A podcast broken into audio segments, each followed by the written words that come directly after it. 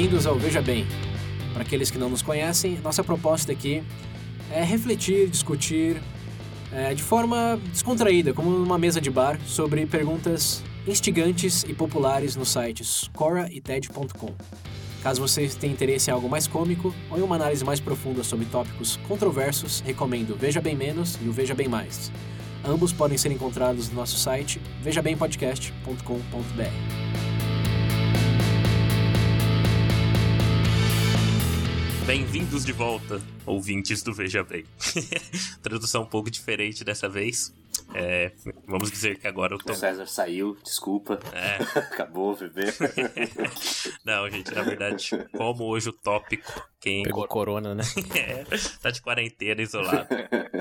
Não, gente, brincadeiras à parte. É, por conta do, do tópico de hoje ter, vamos dizer, ter vindo da minha cabeça, né? A ideia. A gente resolveu dar uma mudada. Bom, todo mundo sabe que é, o ano de 2020 não tem sido fácil, né? E normalmente os assuntos têm sido vinculados ou atrelados ao tópico do, de toda a situação em relação ao próprio corona, economia, etc. Mas o VB, sempre original, né? Pensando aqui uma perspectiva diferente. E também aproveitando a ocasião, hoje estamos gravando exatamente no dia 11 de 6 de 2020. E não queremos deixar passar uma data batida aí, né? Dos dias dos namorados, né? Então, para quem ouvir esse episódio, talvez posterior, chama o seu parceiro, sua parceira, senta junto, porque hoje a gente vai falar de amor. é? Ai, Deus. É. Imagina. Possivelmente o amor nem formado ainda, né? É. é. Mas por conta disso, é, essa ideia veio, então, por parte minha, então a gente decidiu dar uma mexida nessa estrutura propriamente do episódio, e claro, também, né? Eu não sei se o César já quer colocar aí, que teve uma sementinha aqui, trouxe também é, é, essa perspectiva ou até essa ideia para esse episódio. É, esse tema digamos, já havia sido contemplado como pauta faz uns anos já, diria agora. Mas a, a soma das circunstâncias atuais acarretou que esse fosse o momento para fazê-lo. E um dos elementos nessa soma é o um especial que estamos para lançar hoje, no momento de lançamento desse episódio, é, no dia de lançamento desse episódio, é o dia 12. É, são sete episódios numa série especial é, exclusiva para padrinhos, embora os primeiros episódios também estejam disponíveis para o público geral, que é sobre um experimento de do começo da década de 2010, pesquisador americano que se desafiou a criar amor em laboratório. Não vou entrar nos detalhes do que ele define como amor, nem como ele fez isso, porque esse é o, é, é o grande diferencial do, do especial. É, fazer esse experimento em conjunto é, e descobrir aí com o passar de 36 perguntas é, como que descobrimos, aprendemos e mudamos perspectivas em relação um aos outros através dessas simples questionamentos. Então, o tópico de hoje, mais do que qualquer outro momento, é um complemento para essa série aí de é possível é, realmente mudar a perspectiva para mais amorosa, entre aspas, através de simples perguntas? É possível decidir olhar alguém com mais empatia? Essas são as perguntas que não diretamente respondemos, mas é, exploramos né, nesse especial. Então, para quem gostar do episódio hoje e ficou curioso com essas é, indagações, recomendamos ir para o. Está no feed do, do VB do, VB, do Veja Bem para escutar, se você não é padrinho ou madrinha, os dois primeiros episódios. E a partir daí, quem sabe, até se motivar, virar um contribuinte para escutar o restante. Esse é, o, é um elemento em toda essa soma aí, além do que o Pedro já está trazendo das reflexões recentes no tema. De volta para você, locutor. É. Bom, só para também não para não deixar. Pra, pra, é querendo vender o peixe também um pouquinho não, mas eu devo dizer que esse especial das 30, é, de todas essas perguntas aí, gente, teve um impacto direto na gente, tá? Não é uma questão só de fazer uma pergunta e não teve nenhum tipo de mudança, entre aspas. Então imagino que se serve aí como, como mais um motivo, fun de certa forma funciona assim. Porque, especificamente comigo, deu uma perspectiva nova para bastante coisa. Pessoalmente, acho que a gente comenta lá. Foi uma série que eu gostei muito de fazer. e que acho que inclusive a gente, a gente aqui, entre nós três, mesmo se conhecendo há tanto tempo, a gente se conheceu mais ali. A gente saiu com uma visão um pouco diferente, às vezes, um do outro. Então é uma série que vale muito a pena. Então acho que vocês vão, vocês vão gostar. Confiram. Aí, por favor, hein? Só um detalhe. A gente não vai se transformar em nenhum trisal aqui, não, tá? Deixa essa nota aí ouvintes. O nome Trio Ternura aí do, do artista no, no aplicativo.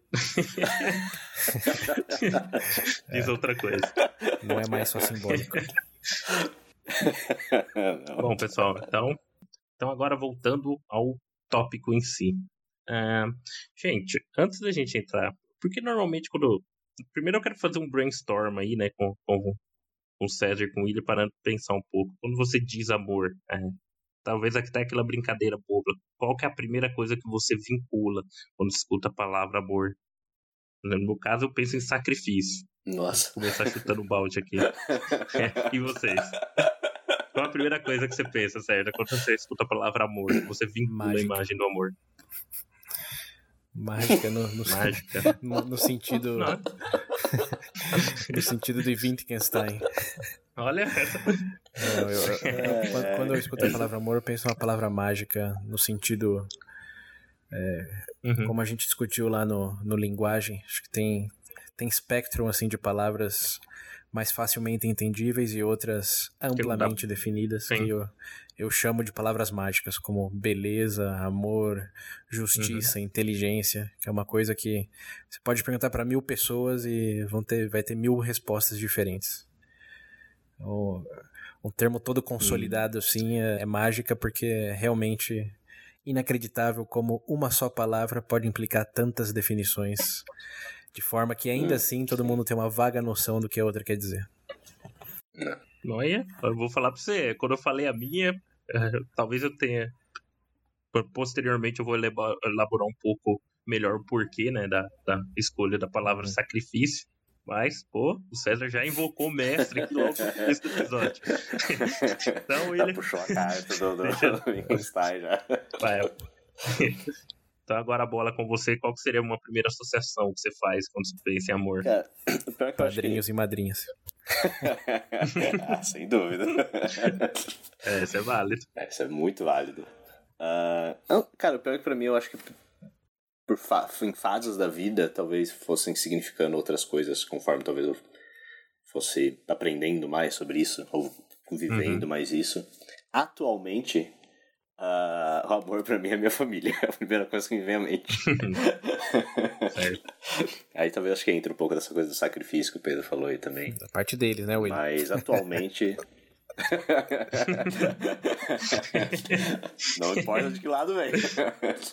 Mas hoje em dia a primeira coisa que me vem, que me vem à mente quando eu escuto a palavra amor é a minha família, meus, meus pais.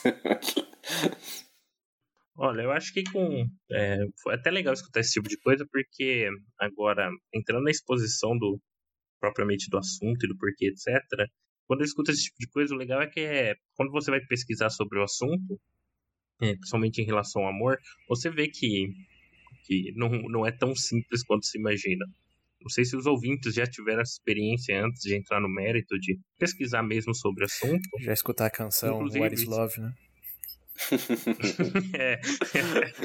Mas retroagindo um pouquinho mais no caso, para quem tem uma, uma certa curiosidade já pesquisou, pode ver que eu tô falando isso na perspectiva mais ocidental da coisa, tá, gente? É, infelizmente, em termos de da parte oriental, eu sou bem leigo, não, não conheço, nunca tive exposição. É, a parte oriental, talvez depois de você dividir, tem umas coisinhas, umas curiosidades assim, mas provavelmente acho que eu vou acabar comentando enquanto vocês você fala, falam sobre outros aí, porque é meio um pouco oposto, talvez, do que era, sim, que era na Grécia, por exemplo. Né?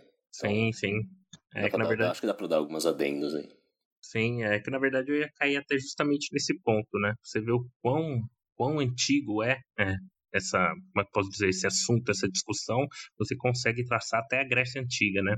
Através da figura dos filósofos, você tem Platão, por exemplo, no Banquete, onde ele faz exposição do, de um desses conceitos do amor. Você tem a própria figura de Aristóteles também, trazendo, desenvolvendo né, um dos conceitos de Platão é, posteriormente. Mas o ponto principal é que não é algo recente e e também não é algo que tem uma resposta concreta, como o César colocou, acredito inclusive nessa perspectiva mais moderna, em vez de você achar um ponto, é ser, uma resposta certeira, você abre mais o leque, né, de exposição. Inclusive, eu queria que até. Um ponto importante aí é, é compartilhar que não, não se trata simplesmente de um sentimento, né? se trata de vários sentimentos, de várias vertentes que se mudaram e evoluíram ao longo da história humana Sim. biologicamente dita e culturalmente principalmente. Essa palavra teve ainda tem, mas sempre teve definições, entendimentos diferentes em diferentes lugares, em diferentes épocas. E acho que para um entendimento melhor do que significa no nosso contexto ocidental hoje, como você vai explorar aí, começa na Grécia Antiga, como quase tudo. Uhum.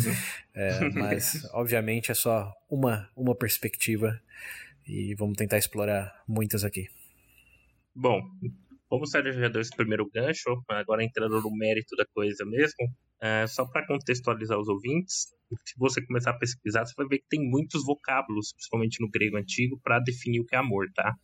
Então, para não entrar no mérito e ficar algo muito banal de ler todo, por exemplo, ficar aqui falando um por um ou algo do tipo, eu vou tentar estruturar nos três maiores, é, ou melhor, nos três principais, né? E talvez no decorrer do episódio dar pincelada em alguns, no restante se surgir a ocasião. A gente deixa os links, é, os links aí para vocês depois estarem dando uma lida com mais calma, poder avaliar um a um. Então, bom, para começar agora, né? Desses primeiros, né? Eu acho que seria a pedra angular, se a gente puder falar assim. Tem uma delas nesse contexto todo seria o que eles chamam de amor ágape. Eu acho que quem estuda bastante teologia, história, principalmente história antiga, etc., já teve um certo contato com esse tipo de termo, ou já ouviu falar. Esse amor ágape, ágape mesmo seria aquele amor perfeito, é, a nível divino, né? Aquela ideia da justiça perfeita, incondicional, auto-sacrifício, etc. Né? É, inclusive no decorrer de esse daí, na verdade, persiste até hoje, né? Tem até um traço interessante que esse é, essa palavra em si foi absorvida para dentro da própria perspectiva cristã. Eu não estou falando aqui independente da vertente, tá? A palavra ágape ainda é muito forte. Eu, como católico, tenho um contato mais próximo, né? Inclusive, tem obras da, de católicas com esse título. Então, você vê que, que ele que esse termo, na verdade, né, apesar de ser cunhado na Grécia Antiga, etc., persiste até hoje porque faz sentido, de certa forma, né? É, tem muita coisa em comum. Poderia ser chamado de amor transcendente? Sim, é, na verdade, sim. É, ele seria o, entre aspas, o amor perfeito, né? Que, ele, que eles uhum. colocam. É, que é perfeito é outra palavra mágica, né? É. Perfeito para quem? Mas, é, mas... mas eu digo... Mas é falando em questão mesmo metafísica, né? Por exemplo, do, do infinito, de Deus e, e, etc. Então, eu acredito que todo mundo consegue conceber mais ou menos do, do, um significado disso. É o amor mais mágico possível. Sim. E dentro desse contexto, vocês já tiveram exposição a, a, a esse termo, coisa do tipo, antes ou está sendo a primeira vez? Ah, esse termo específico acho que é a primeira vez, né? Uhum. Eu me recordo, pelo menos. É. Mas é, o bom, conceito. É, o conceito. É, o conceito todo mundo já pensou perfeito, de alguma isso, é. é, sim, sim. Todo mundo já pensou de uma certa forma. Bom, já o segundo. Pensou, Já achou que ia viver. é. Bom, pessoal, o segundo aqui, na verdade, é um pouco. Esse aqui eu acho que todo mundo já, já pensou e já, e já tem até um contato mais próximo, né? Uh, o, segundo que eu queria mencionar o Eros, né? Que vem do grego da palavra, é, palavra erotas, significado de amor romântico. Não precisa nem dizer é, associação. É, não precisa nem dizer associação clara, né? Quando você fala eros, erótica, etc., já fica bem entendido o que significa propriamente. Mas o ponto de curiosidade aqui é o seguinte: que o Eros não necessariamente evoca só algo de natureza sexual. Existe aquela questão da paixão e do desejo. Isso pode não só estar tá atrelado ao sexo em si, mas outras coisas, por exemplo, bens materiais, etc. Acho que esse seria o ponto VB aqui da coisa. Porque normalmente quando você tem uma exposição aí, a primeira ideia sua é desejo carnal mesmo, né? é quase um nível animalesco da coisa. Paixão. É, paixão. Inclusive, para quem tiver curiosidade, uh, eu acho que tem toda uma abordagem sobre esse assunto. É, eu vi aqui, eu não tive a oportunidade de ler ainda o Banquete, né? De Platão. Só que o ponto interessante aqui é que tem todo um, um todo, um diálogo envolvendo Sócrates né, e os estudantes discutindo sobre esse ponto. Então fica aí a deixa para quem estiver curioso e querer entrar no mérito disso, tá? E o último aqui dos três principais, né, que eles classificam aqui, seria o amor-filha. Esse amor-filha seria o quê? É, a tradução literal, amizade. Ou seja, diferente do Eros, é aquele amor romântico, aqui seria um amor, entre aspas, desapaixonado, por assim dizer, né? É o tipo de relação que você tem como seus amigos. Inclusive, eles colocam alguns exemplos, amor entre irmãos. Acho que não tem muito para onde correr nesse ponto aqui, porque, de certa forma, todo mundo imagino que já experimentou isso.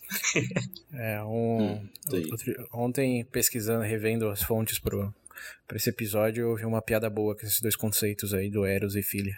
Que é um, ah, é um, um, um, adolescente diz para uma adolescente, ah, Eros, você. Eu Eros, você. E ela responde, eu filha, você. Ele foi filha zones. Ah, mas... ah, não. Bom, céu. Continua, Pedro, pelo amor de Deus. Bom, é, é que de certa forma funciona a piada, por isso é boa. Né? É, funciona. Bom, essa daqui. Essa... Funciona. Bom, aí já é discutível, mas é. beleza. É, essa, é, mas é, é, é, famoso, pessoal... eu também te amo, mas como amigo. É, exatamente. É. Olha, se vocês acham que isso é um problema recente, eu imagino que essa hum. piada hum. já devia ter na Grécia Antiga. Mas enfim. Passavam bilhetinhos, só... né? Eros ou filha, selecione um. um quadradinho, é. vocês podem ser risco. É. Bom, gente, mas na verdade, como eu mencionei, esses são os três principais que, inclusive, você encontra mais, como é que eu posso dizer, mais fácil na literatura e principalmente quando você está estudando propriamente sobre sobre filosofia na Grécia, etc. Existem outras eh, subcategorias que nascem disso, né? Como a do amor próprio, que seria a filáutia, tem um amor chamado de xênia, que na verdade vem da generosidade. Inclusive, esse Xênia casa bem com que a gente fala daquela questão de ser mais gentil do que do que tá certo, entre aspas, né? Então, aquela hum, coisa mais de hum, hum. hospitalidade, generosidade, etc. E tem até uma que eu achei interessante, só para pincelar e não passar batido, que eles chamam de pragma, né? Para quem conhece o termo pragma, pragmatismo, aquela coisa mais pé no chão, etc. Ele, só que eles usam num contexto interessante. Inclusive, acho que já percebemos isso. Né? São para casais maduros, por exemplo, casais de longa data e etc. Tanto que quando a gente vai analisar um relacionamento antigo, a gente tem aquela visão de, um, de algo mais maduro, só que é aquela coisa mais pé no chão, por exemplo, ou até não só aquela sensação, sem Mas aquela isso, visão do isso, desejo isso, do Eros, né? Isso não seria um filha? Então, existe existe uma correlação. Não, você não precisa estar, por exemplo, com propriamente um ou outro, né? Eu acredito que são perspectivas que uhum. se entrelaçam. São, são, maneiras de se definir, né? Como no Spectrum, é. ter mais filha significa um outro nome já. Filha Plus. Sim. até porque, mas, até porque até porque é interessante porque hoje a gente tem essas mesmas perspectivas, só que é engraçado porque a gente não consegue nomear elas, né? De vez em quando a gente vê casal, eu pergunto, você vê aquele casal mais velho, o pessoal fala assim, pô, eu queria ter aquela, aquela uma, como é que funciona né, relação, você vê uma questão de companheirismo, etc. Só que a gente, ele não consegue imaginar como um amor eros, no caso, aquela coisa muito, sabe, mais passional e carnal. É, é um aspecto interessante aqui.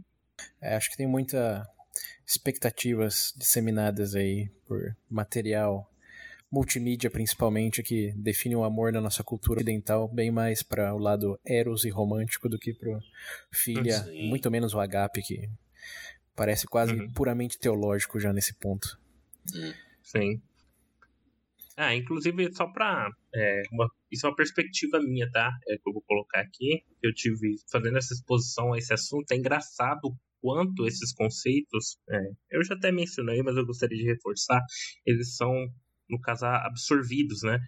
a gente hoje dentro do próprio estudo da própria teologia ainda é usado esse tipo de coisa para classificar as coisas e tem até um paralelo interessante, tá? Isso seria uma perspectiva minha. É, quando você vai analisar, por exemplo, é, numa cosmovisão cristã, no caso, você pensando, por exemplo, nos sete pecados capitais, etc., você vê que seria como se fosse uma corrupção, inclusive de algum desses amores, né? Por exemplo, o Eros contra a luxúria. Uh, tem até um, um conceito para eles de amor próprio, que é a filaute que eu comentei, quanto à questão do orgulho, etc. Então você vê que tem um que carrega um, um passado essas coisas, né? Que é uma, é uma coisa que tipo é uma linha, não existe um tipo assim, uma divisão concreta, existe uma forte influência, etc. Então isso é, é um ponto que eu queria colocar aqui. Hum. Mas, tipo, uh, todas essas ideias aí dessa parte né, grega de Platão e tal, eles sempre encaram o amor tipo de uma forma positiva, é sempre algo bom, seja qual do, desse, tipo desses três que você falou aí. Bom, nesse caso. Nossa, enquanto eu tava vendo as pesquisas, uhum. eu vi que de algumas opiniões diferentes, até de, de do, do, lado mais é, oriental, né? De, uhum. de, como eles têm uma visão diferente disso. É sim, é que na verdade existe uma carga. Perdão, só, só antes do William colocar os pontos, existe sim uma por exemplo, esse lado corrupto, né? A própria Filáutia, os gregos, eles dividiam ela em, em duas, né? Quanto a uma atitude positiva e negativa, no caso. Positiva quanto ao amor próprio é aquela coisa que autoconsciência, etc. E tinha o aspecto negativo, que é a questão da vaidade e tudo mais. Por exemplo, inclusive o Eros hoje, eu não, eu não sabia, mas na psicologia é, tem até uma denotação para classificar de vez em quando, sei lá, tipos de comportamentos de pessoas muito sei lá, é, em relação a sexo, essas coisas são um pouco desenfreadas, entendeu? Então tem uma conotação uhum. negativa ali. Então, sim, existe esse aspecto negativo. É porque aqui, uh, do que eu peguei propriamente, seria mais na perspectiva do, do, do equilíbrio perfeito, né? Era o que, que seria sim. idealmente. Mas sim, tem esse lado. Eu fiquei curioso com, com que você disse que se contrasta com um pouco da visão oriental. Acho que agora que a gente já cobriu as três principais pilares uhum. da visão do amor na Grécia Antiga, o que, que você sabe aí do mundo oriental que se contrasta com essa perspectiva? Eu não, não fui muito a fundo, mas eu vi um pouco da, da própria Buda, né? Que ele, ele falava que, tipo, o amor é uma aflição enganosa, acho que, era, acho que é essa a frase. Uhum. Ele defendia que a gente, que nós amamos, né? Porque a gente quer satisfazer os nossos, os nossos desejos básicos, sabe? E, e esses nossos nossos desejos, né, apaixonados, eles são na verdade defeitos, né? Ou podem ser grandes defeitos.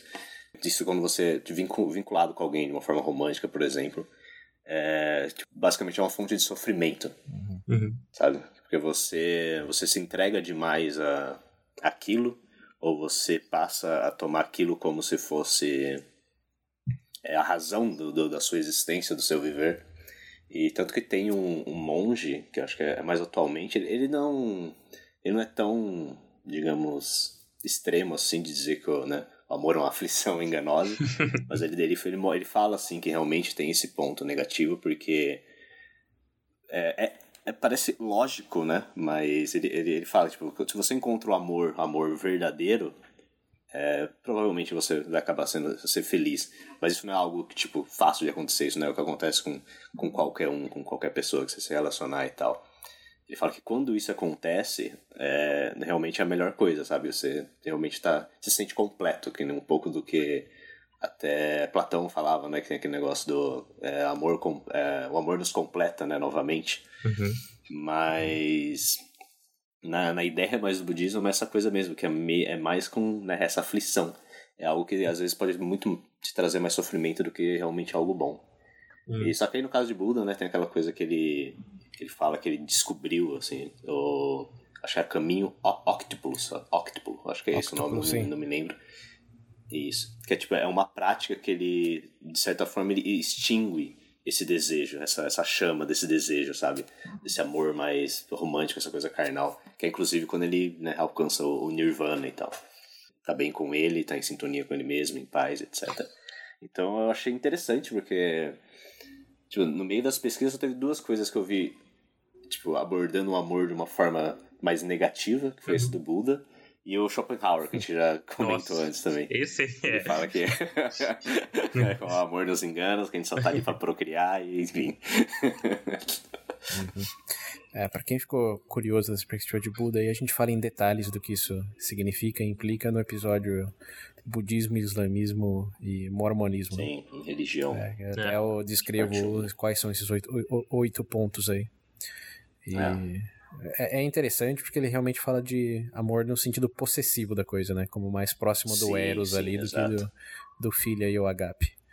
É, mas até porque aí já é um pouco de especulação, mas na- as palavras mesmo no mundo oriental já, já definem amor muito mais próximo do Eros do que das outras duas. Que acho que esse é um, Uhum. é um grande outro ponto aí ao longo desse episódio. É que amor, como eu disse bem no começo, é uma palavra mágica. Não, tá no, pr- primeiro que no, no- idioma nosso significa infinitas coisas ao mesmo tempo, mas em outros idiomas já se aproxima muito mais é, do, do Eros aí, ou do filho, ou do agape, do que em outros idiomas, em outros tempos. Então tem que lembrar que na perspectiva de Buda aí, quando ele falava do amor, ele tá falando no idioma de que tá se aproximando muito mais do, do Eros, de uma coisa possessiva, do que de uma coisa transcendental como agape, que ele chamaria de nirvana, ou a do filha, que, bom, é um companheirismo que eu acho que já é mais universalizado, mas eles têm outra palavra e se referem a isso Sim. Sim. em outros contextos, né? Não no, no mesmo aí do amor, como essa palavra de mil significados que temos hoje né, nas línguas ocidentais, por assim dizer. Não, sim. Bom, o único é- ponto que eu só coloquei esse ponto, na verdade, a única coisa comum pra gente perceber é o seguinte, que independente da vertente oriental ou ocidental, existe, como é que eu posso dizer, a ideia do que você tem que controlar suas, vai, entre aspas, paixões desenfreadas. eu acho que fica muito Hum, claro isso sim. daí. É, então acho que essa era mais a. tipo, é, acho que mais a mensagem, né? Porque, tipo, falam que não, tipo, não pode ser bom o amor, mas que muitas das vezes ele é uma fonte, que nem fala, uma fonte de, de sofrimento e tal.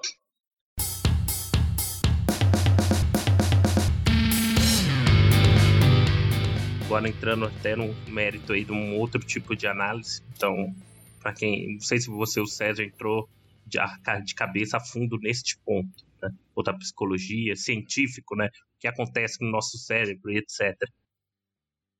Sim, existem muito, muitos e muitos estudos, principalmente com o advento da ressonância magnética, de colocar pessoas é, loucamente apaixonadas e aquelas que tiveram um relacionamento terminado recentemente nessas máquinas, para ver que partes do cérebro estavam ativas, que parte que não, como que se estrutura biologicamente ou fisiologicamente, melhor dito, nos nossos corpos e as respostas são, são bem interessantes como é, o próprio Buda aí já previu no primeiro momento, e os gregos no sentido de amor possessivo, é, a parte do cérebro que é ativa quando estamos pensando em alguém por, por quem somos loucamente apaixonados, tende a ser de uma relação naquela fase de lua de mel, Uhum.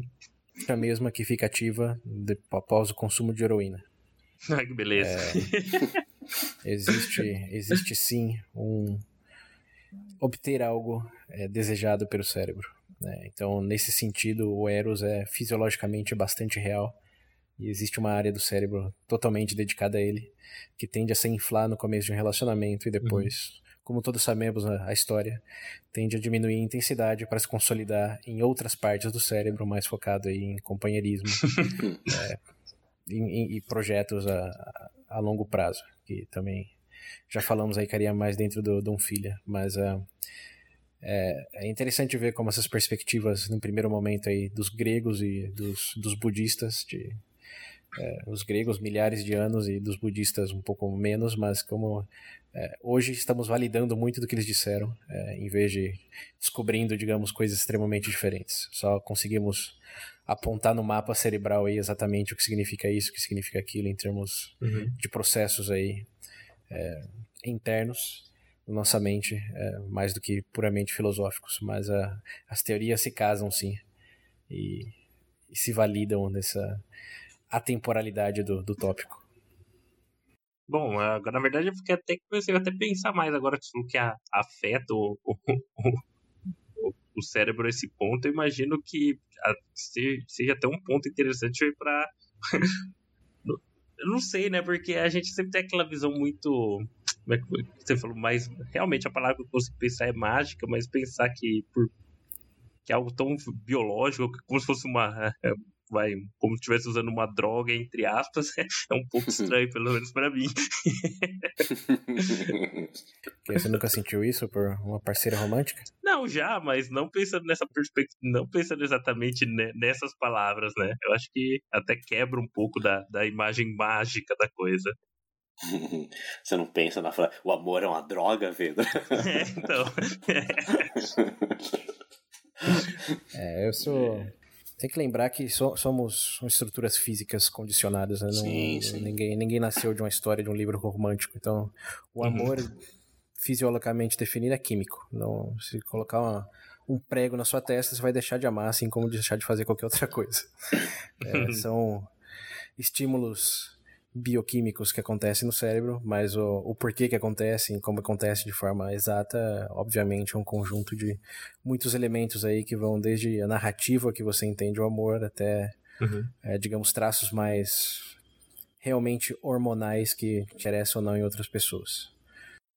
Você falando disso, né, que tudo que você falou agora, a gente tem o tem um auxílio da, né, da ciência e tal, pra gente pesquisar. Nós estava vendo também no meio das pesquisas que eu vi, acho que é Bertrand Russell, alguma coisa assim. Uhum, filósofo. Fala, né, que o amor é, uma, é, a fuga da nossa solidão. Tipo, é, é, meio que essa busca da gente saciar esses nossos desejos físicos e psicológicos, né? Que tem um pouco, tem um pouco dessa coisa de, né, feito para procriar e etc. Mas ele fala que, tipo, que ao mesmo tempo, por mais que você às vezes tenha... Tipo, é diferente você ter, ter sexo com uma pessoa por ter e às vezes você sentir aquele êxtase do, de, de um amor apaixonante de verdade, sabe? Fala uhum. que é, você consegue notar uma, uma diferença nisso, né, no, no seu psicológico e, consequentemente, provavelmente na, na, na parte física também do seu cérebro, etc. Uhum. A única coisa é que, que consigo tudo... tirar daqui. Ah, perdão, César, pra falar. Eu ia fazer uma piadinha é sem graça. É tudo... É tudo, é tudo parte do, de uma grande narrativa, né? desde os gregos uhum. até, até hoje. Acho que é legal mencionar que é, antigamente o próprio conceito de, relacionamento, casamento, era definido em termos puramente econômicos, estratégicos e, e utilitários, né? né? É.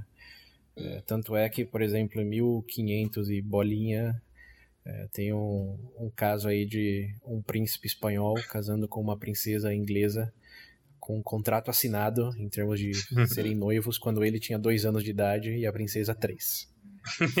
Foi decidido pelas famílias de que seria uma boa junção, então aconteceu quando ambos eram bebês ainda. É, e como sabemos aí também de disposição à cultura mais é, indiana, Paquistão, no Paquistão ainda existem casamentos arranjados. É, uhum. Era uma questão de que família devia se juntar com que família, que recursos com que recursos. Né?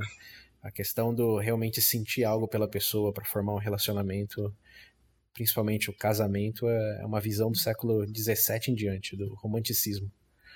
É, então tem que lembrar dos milhares e milhares de anos da história da vida humana aí. Só nos últimos 250 a gente pensa em realmente estar com a pessoa com quem a gente tem esses três elementos aí do amor, né, do que os gregos definiam, que é o eros e o, o filha. O agape, não sei se entra muito, mas digamos, caso numa relação, uma compaixão intensa pelo outro é, poderia entrar também. Mas, em resumo, só essa, essa frase do, do, do Russell aí é.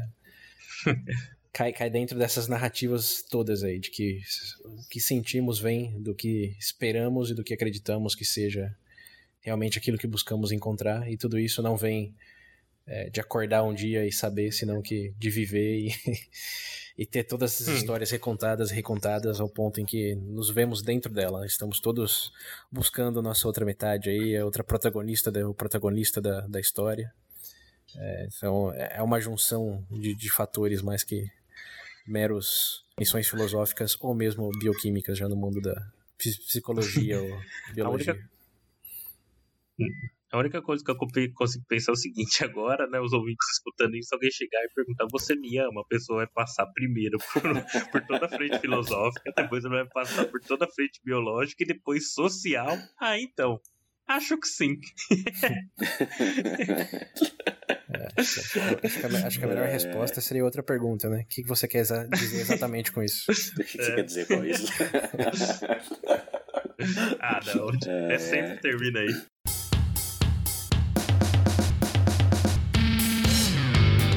Bom, pessoal, eu acho que em termos de, de contexto aí deu, deu, um, deu uma exposição muito grande pro pessoal, né? Até para atiçar a curiosidade de todo mundo. Mas agora entrando num mérito mais pessoal. Né? Não, na verdade, não sei se vocês querem colocar algum outro ponto que vocês acham bastante interessante para frisar, que entra em, nessa categoria, seja filosófica, biológica ou social. Não sei se vocês querem colocar alguma coisa. Não, pode seguir. Hum, não. Talvez, talvez eu comente algo, mas dentro do. Porque, inclusive, lendo sobre, teve algumas coisas que eu. Parece óbvio pra gente às vezes, mas conforme você, você lê ou você vê outros filósofos falando alguma coisa, você fala, olha só, né, que é verdade. Bom. que talvez até mude um pouco alguns conceitos, mas. Não conceitos, algumas ideias que, uhum. que até eu tinha, talvez, ou que algumas pessoas podem ter. Mas acho que já entra um pouco no mesmo, no, mais no pessoal. Hein? Entendi. Então, beleza. Então, gente, como a gente já traçou essa linha que envolve um pouco de filosofia, sociologia e biologia, vamos sair um pouco desse campo mais teórico, essa coisa mais, tipo assim, de pesquisa, etc., e entrar no amor propriamente. Só para essa última parte aqui, para não ficar muito nesse campo do abstrato, e vou entrar no nosso mesmo, pessoal, como a gente sempre faz no VB digamos, vamos começar por um aspecto. A gente começou citando aquelas palavras que vêm à mente, mas pensando no seu contexto, por exemplo, é, em relação a essa coisa toda de amor, você se vê você se vê encaixado, é, você se vê acompanhando alguma linha mais específica disso. Eu entendo que é um contexto social que vocês colocaram, só que para mim, eu vou dar o start aqui para tentar dar uma ideia do que eu gostaria de questionar vocês. Quando eu falo de amor, essa minha associação que eu comento logo no começo em questão de sacrifício, é porque eu tive pelo menos comigo, nas minhas relações hoje, que eu vejo isso que melhorou muito, foi essa perspectiva de que. Ah, é até difícil de ver que você tem que sempre se doar, sabe? Eu, eu, é um negócio hum. que eu tenho na, das, nas minhas relações, que eu vejo, tipo assim, que existem situações onde você pode tomar uma outra decisão, na verdade você quer, mas por conta desse sentimento mesmo, você sente, não, até no, dependendo da situação, na obrigação de se doar por aquela pessoa. E se você colocar numa perspectiva, vai, racional mesmo, talvez você pode chegar até a conclusão que não seja benéfico para você. Mas ainda hum. assim você se dispõe a fazer aquilo. E para mim, na verdade, eu não vejo uma perspectiva de amor sem um sacrifício de um pelo outro, tá? É, essa, essa, seria a minha perspectiva mais pessoal em relação ao amor. Não sei se vocês têm alguma coisa que vocês carregam como premissa para suas relações do tipo. Hum. Hum. É, é, tipo, essa coisa que você falou do sacrifício, que nem quando eu falei hoje em dia eu penso, primeira coisa uhum. quando eu falo amor, eu penso tipo na minha família. Uhum. Uh, eu entendo essa parte do sacrifício, porque realmente tem coisas que talvez eu poderia estar fazendo, eu gostaria de fazer, às vezes eu não faço, uhum. porque. Certo? Não, não vai atrapalhar, mas. Digamos, eu vou deixar de ser uma, uma ajuda a mais, talvez, que, que, que eles tenham, entende? Então eu entendo essa parte do sacrifício. Pra parte, mesmo pra parte romântica, assim.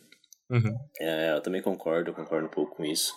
Mas eu acho que eu, como eu falei, comentei antes que teve algumas coisas que eu li que me fez lembrar um pouco de que tipo, do outro lado né, romântico da coisa, de realmente uma, uma relação com, com, com a parceira e tal.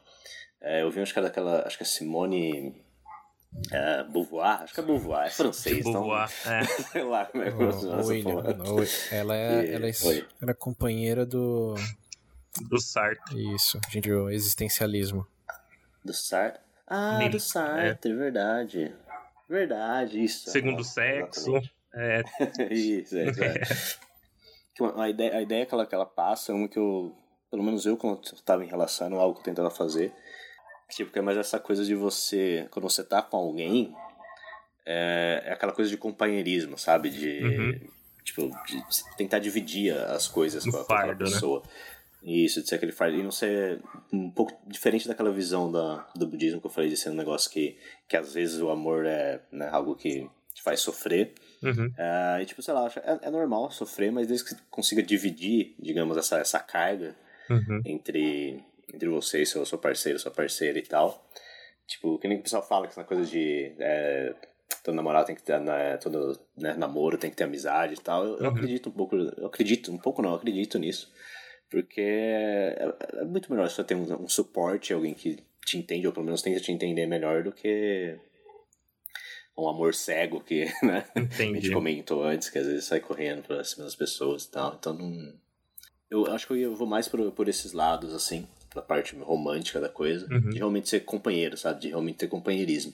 Então, carregar, caminhar junto na estrada. né? sim, coisa exatamente, exatamente. Carregar a cruz junto. Entendi. Mas, ao Vixe, mesmo sempre- tempo, tem, um, tem, uma, tem uma, uma coisa que é, é meio do budismo, só que eu acho que é mais recente. Uhum. Que é daquele. Mais recente, eu digo, foi comentado mais recentemente, por causa daquele. Foi um monge, eu não lembro o nome dele, não vou saber falar também. É, que ele fala. Que é, é clichê e tal, todo mundo já ouviu isso. Mas é aquela coisa de você meio que se sentir completo, você não ficar buscando. Tipo, Uhum. você completar o seu vai, vazio aí com, com outra pessoa, tá ligado? Com um relacionamento, essas coisas. Uhum.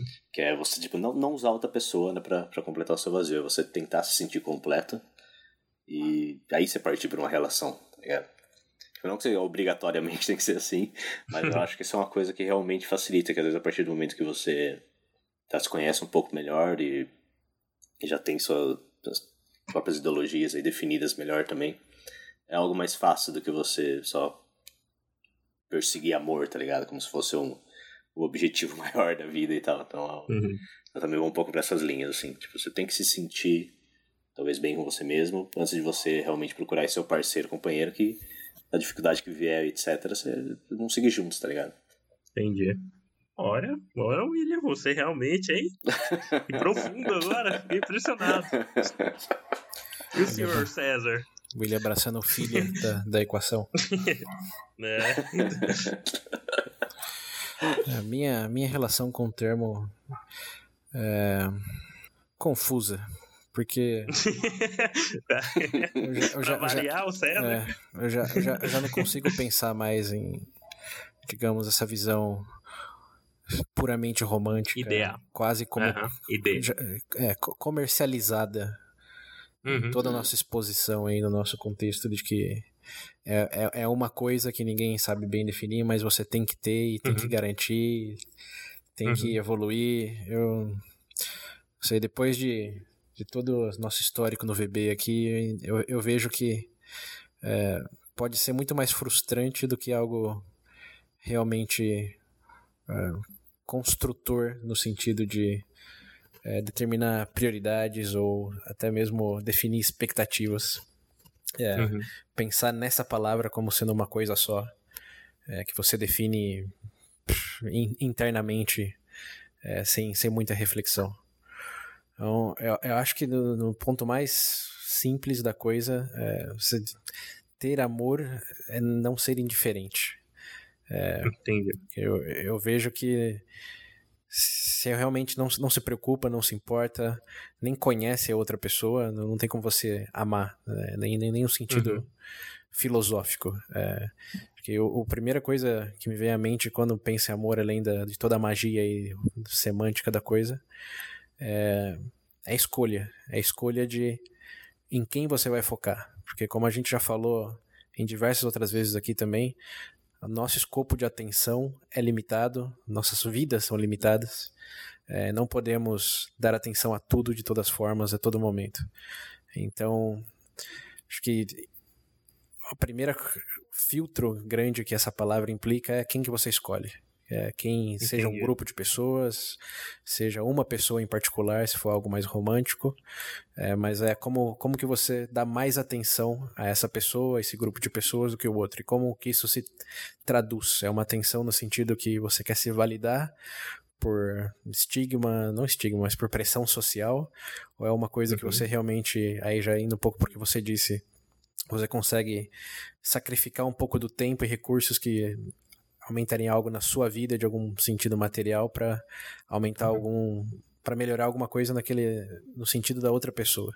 Então como que você afunila sua visão para ter essa perspectiva de eu realmente culpo com essa pessoa, respeito essa pessoa, é, quero que essa pessoa tenha bons momentos, é, ou saia de uma situação difícil. É, é essa, para mim, é a grande pergunta. Como fazer essa escolha?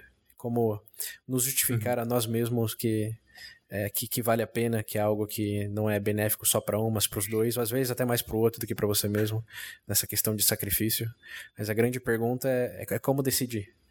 É, porque temos todas as narrativas para disposições biológicas aí, mas no fim do dia você ainda, e vocês sabem, você ainda tem que escolher se vai responder uma mensagem, se vai sair da cama para fazer alguma coisa, uhum. se vai é, se dedicar àquilo de alguma maneira, às vezes não no sacrifício tão assim, é, doar tudo que tem ou fazer algo oposto do que faria, mas ainda assim é, é uhum. é trilhar aquele caminho é, e também já se aproximando do que o William disse aí, e com, com mais companheirismo do que menos. Porque, voltando no, no meu ponto inicial, para mim, amor significa infinitas coisas, mas ele é o oposto necessariamente da indiferença. Você não pode amar uhum, ninguém sim. em nenhum sentido se você é indiferente a ela ou ele. Então, para mim, a grande questão é essa: como escolher e como é, justificar de uma, diversas perspectivas é, a construção de escolher essa jornada com esse alguém ou esse grupo de alguém. Não, bacana, eu gostei dessa, na verdade, principalmente quanto à questão de você ter focado na palavra escolha, porque casa um pouco também com o que eu penso, porque no fim das contas, eu acho que isso é até um problema que você colocou moderno, tipo essa visão moderna, é, comercial do amor, como simplesmente uma coisa de desejo ou sentimento, né? É, tanto que a primeira associação que, vai, grande parte faz é um, ah, é um sentimento. Mas, assim como sentimento e emoção, ela pode mudar da noite pro dia, né? Por exemplo, pode estar gostando de alguém no outro dia, sei lá, por conta de pequeno erro ou alguma ou uma situação grave, independente do, do que acontecer, mudar, né? Então eu vejo que essa questão do amor tá ah, bem amarrada essa questão da escolha e decisão do indivíduo. Por exemplo, você escolher amar alguém e casa justamente com a perspectiva meio de carregar, carregar esse peso ou o próprio sacrifício, etc. Uhum. Inclusive que o William falou.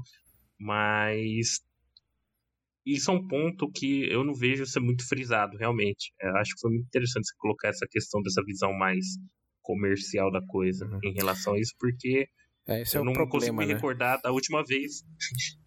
eu não consigo me recordar, por exemplo, da última vez que alguém colocou essas palavras dentro do desse contexto, entendeu? Hum. Eu fiquei impressionado agora. É, mas eu, eu queria esclarecer que o comercial é um problema, né? Mas que o é, acho que traduzindo pela terceira vez em, em miúdos Sim. aí, acho que eu acredito que essa palavra, em tudo que implica, seja mais uma decisão.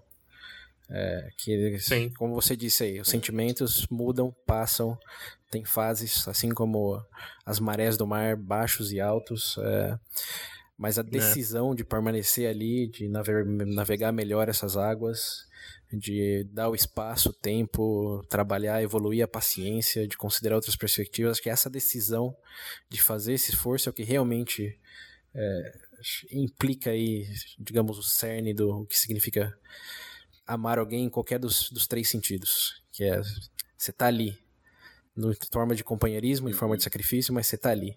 Você tá ali e esse é a escolha que você fez, de estar tá ali. Não é de simplesmente ser carregado pelas ondas químicas ou é, momentâneas, seja lá o que está acontecendo. Agora te amo, agora não te amo, agora não te amo, agora te odeio. É. A única coisa que eu consigo pensar agora é que vai ter ouvinte escutando isso, vai sair mais decidido, mais firme na relação e é capaz de alguns escutar isso e começar a pensar melhor. Ah, pera aí, o que eu tô fazendo aqui? É, mas acho que é importante também Bom, mas... elaborar que não, não é algo. É, não é, não é algo não, não é algo necessariamente pro resto da vida, não é algo necessariamente sempre positivo. Existem, acho que uhum. É, todo mundo sabe disso, né? Vários tipos de relacionamentos tóxicos e a decisão de ficar ali é como ficar uhum. perto de uma planta venenosa e com espinho. É, às é. vezes a decisão não é, não, é, não é tão simples e os resultados nem sempre são positivos, mas acho que aí já é uma perspectiva também pessoal, não, não é uma questão de acertar uhum. o jackpot, não é uma questão de, de virar um santo ou santa, uhum. em que sentido se interpreta essa palavra. Uhum. É uma questão de fazer aquilo que você entende que é o melhor para você e pro contexto que você tá também. Então eu já não vejo vergonha nenhuma em abandonar relacionamentos, desde que eles não sejam é, produtivos, que realmente não tenha, uhum. é, digamos, algo, uma, uma, base assim mais construtiva para ambos lados. É, e não vejo que existe uma obrigação de nenhuma parte de, de realmente fazer essa decisão e ficar com ela o Uhum. resto da vida. É uma, é uma decisão que tem que ser feita dia a dia, baseado nas variáveis que você tem dentro do seu contexto. Mas se o contexto for realmente melhor Então- correr, acho que o amor próprio aí já entra Uhum. no caso, né? Tem que se lembrar que também acho que só podemos estar com alguém na medida, com alguém, o grupo de alguém, né, na medida em que podemos estar conosco. E essa é uma variável que eu também vejo muito perdida no discurso comercial aí, que é, não é só uma questão de encontrar outro, é uma questão a si mesmo. Ah, e a gente volta, olha, isso me faz lembrar a gente falando lá nos primórdios do bebê, que a gente é, como é que era? Que a gente é o, a soma das cinco pessoas mais próximas. o bebê realmente esse, vai puxando, né? Uma coisa puxando a outra.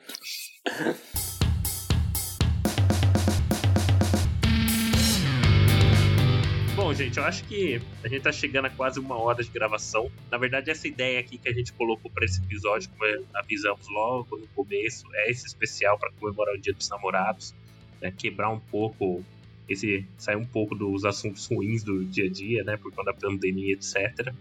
E lembrando do especial nosso, tendo esse episódio aqui como se fosse uma introdução pro nosso especial. Então você que tá ouvindo isso agora, por favor, se torne um padrinho para poder como é que posso dizer, ver, é, sair desse campo, dessa discussão mais aberta e participar desse episódio.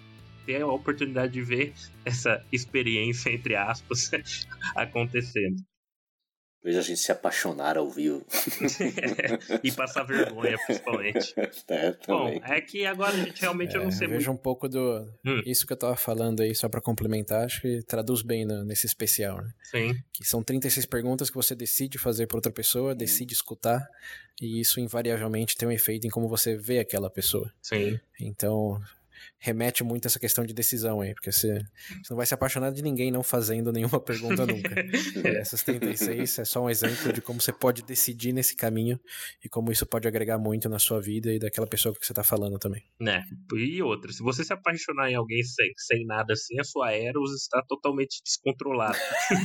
Procure ajuda. Bom, pessoal, uh, William César, não sei se vocês têm algum outro ponto adicional que vocês gostariam de colocar. Não, eu quero dar uma dica. no meio da- das pesquisas, né? Falando sobre diferentes culturas e tal. Uhum. Aí eu tava vendo que tipo, todo mundo automaticamente pensa na, tipo, França, né? Paris, como Uhum. cidade, né?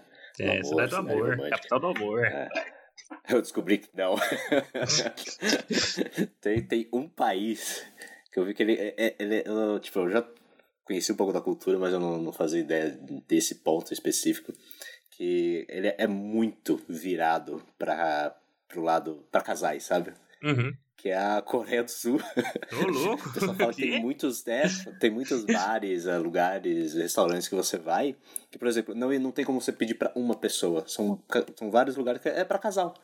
A cultura isso. de, de, de, de relacionamento lá, de relacionamento romântico, assim, de casal e tal, é muito grande.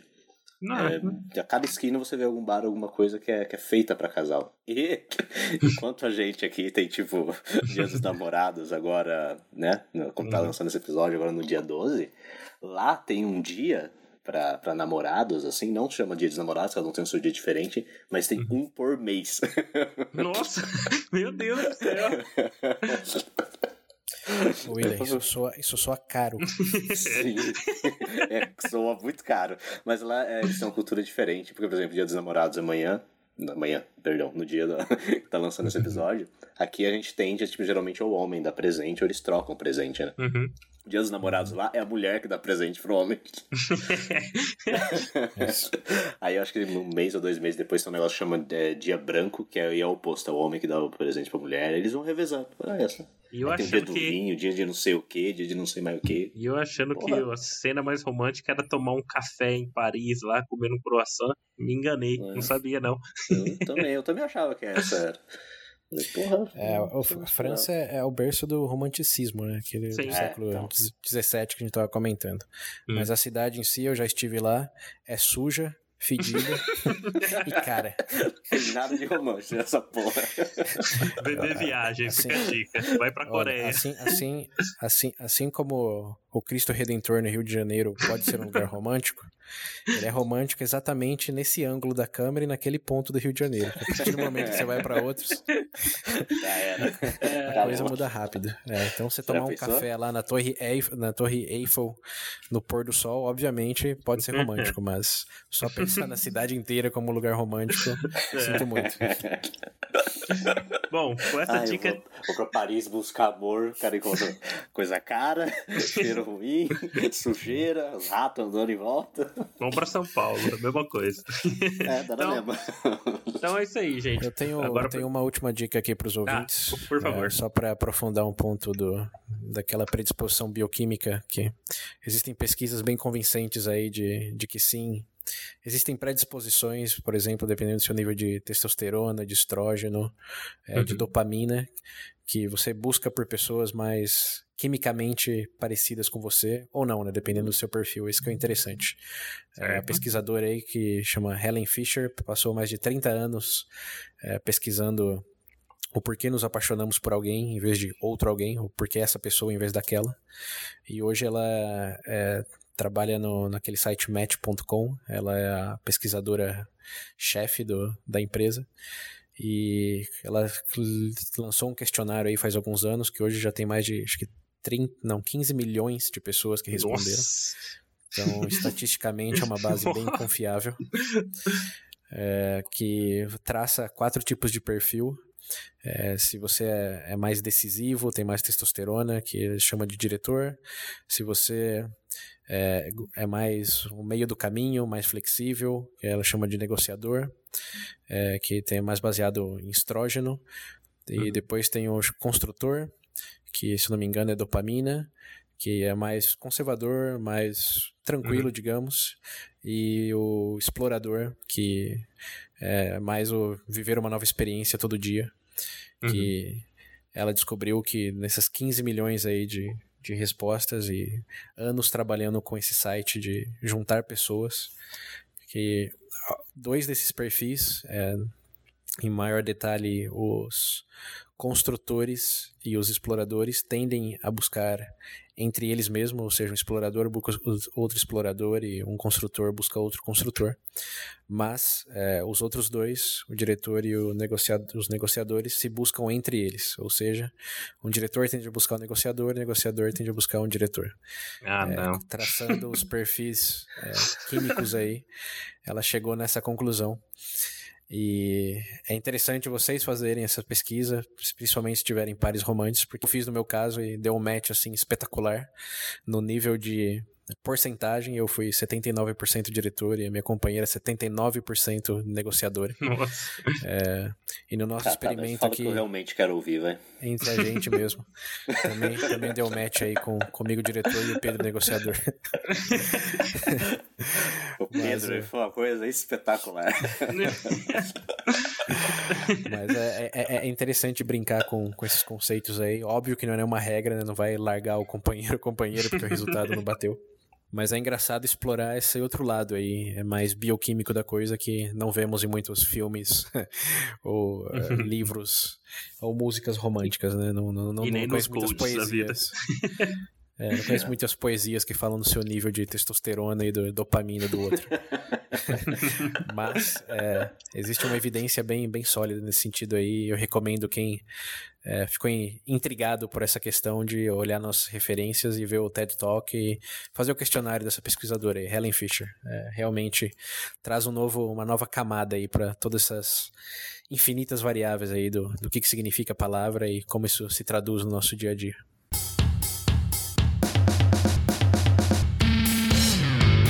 Bom, pessoal, acho que imagino depois disso, é, vocês já têm muito conteúdo para consumir, mas melhor ainda, reforçando novamente, entenda esse episódio como uma introdução para o que a gente faz no nosso especial do VB.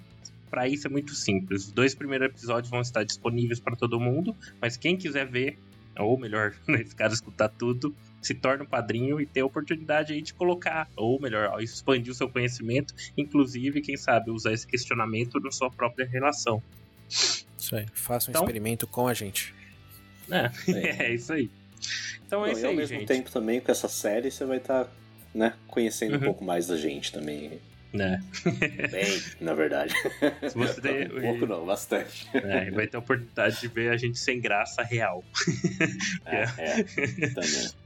Bom, então, gente, é isso aí. Ah, acho que não tem muito mais pra onde correr. Queria agradecer aí a o pessoal por estar ouvindo isso agora. Né? E por favor, se você quer ajudar mesmo o VB a manter esse nível, se torne um Você padrinho. ama o VB. Tem amor, tem um amor por nós. Isso aí, vira padrinho, vamos. E se não der agora, por qualquer que seja a razão, mas quiser mandar uma mensagem amorosa também, temos Isso. número no WhatsApp, pra quem não lembra é 19 98 908 1238. Repetindo, 19 98 908 1238. Bom, então é isso aí, pessoal. Não vejo muito pra onde correr. Aproveitem seu dia dos namorados aí. E preferencialmente escutando o VB. Obrigado. mais. Isso aí, galera. Valeu, falou.